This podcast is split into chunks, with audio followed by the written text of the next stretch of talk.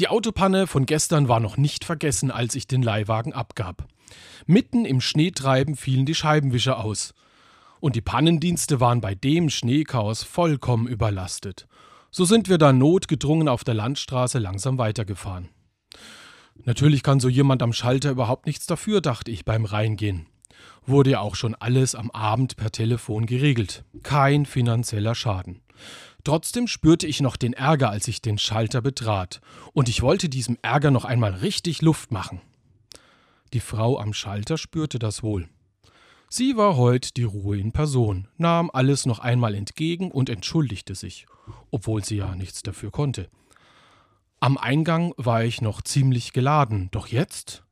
Ah, die müssen so etwas wie ein Programm zum Runterfahren gelernt haben, dachte ich kurz. Aber als ich aus dem Laden ging, kam mir noch ein anderer Gedanke. Sowas kann man einfach nicht lernen. Dann könnte es ja jeder wie lesen und schreiben. Da gehört eine gesunde Portion Nächstenliebe dazu. Nächstenliebe im Alltag.